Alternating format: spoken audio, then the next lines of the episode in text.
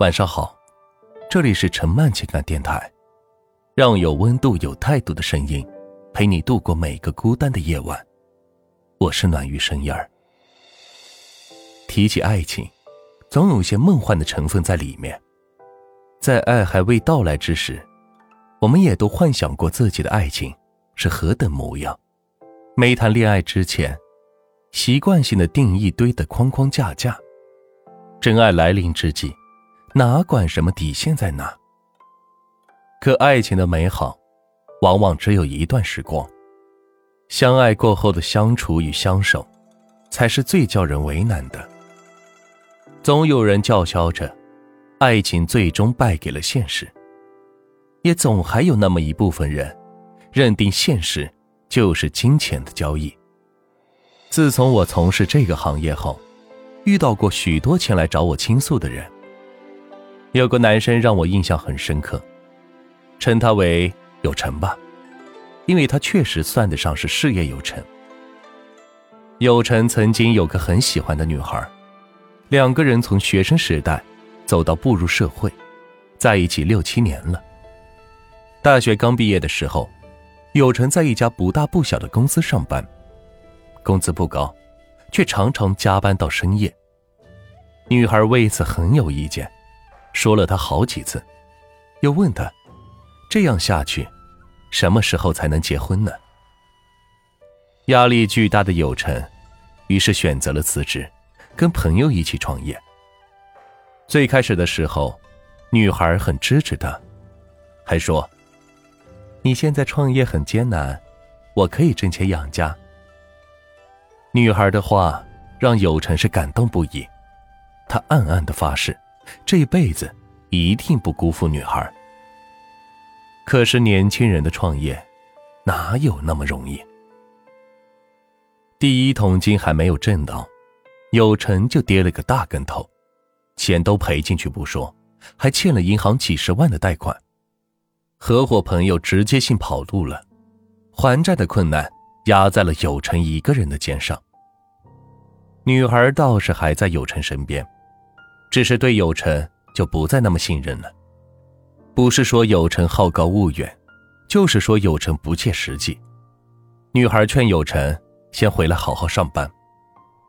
几次三番后，有成也生气了，他对女孩大吼：“我上班的时候，你怪我赚的少，现在我创业又开始对我指手画脚，说到底，你不就是嫌弃我穷吗？”女孩瞪大了眼睛。看着他，难以置信的说道：“你就这么看我吗？”有成冷笑一声：“哼，不然呢？如果我现在有车有房，你还会这么说我吗？”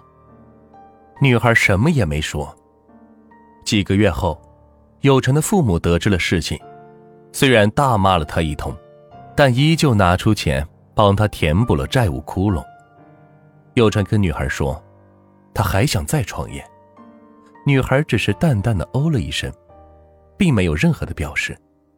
当时，有成就在想，他可能要离开我了吧。果然，就在有成的小公司刚开起来的时候，女孩收拾好自己的行李，跟有成提出了分手。面对女孩的绝情，有成感到很气愤，他咬牙切齿的说：“好。”你别后悔。女孩沉默了很久，留下一句话：“你自己好好的吧。”从此，消失在有成的世界里。女孩的离开，给了有成很大的打击。他始终觉得，如果自己当初创业没有失败，女孩肯定不会这么对他。几年后，有成的公司是越做越大。给父母买了车，买了房，自己也是有了一定的积蓄。